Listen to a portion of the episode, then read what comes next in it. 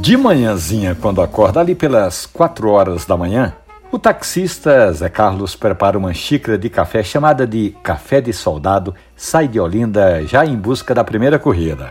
Ele conta que antes de sair de casa faz uma pequena matula com sanduíche e frutas que ele vai comendo durante todo o dia.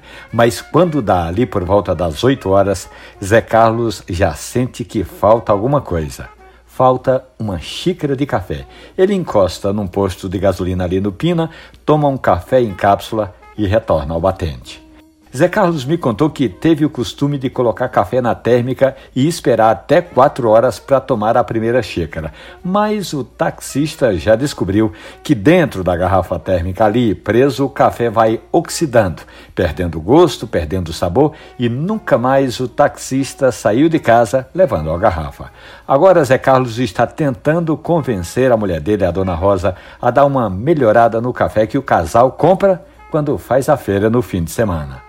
Ah, e antes que eu esqueça, café de soldado é aquele café que você mistura o pó com a água, ferve tudo junto, deixa assentar e bebe sem coar. Só que o café de soldado do taxista Zé Carlos é sem açúcar.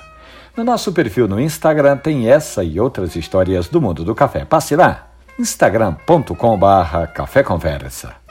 Um abraço, bom café.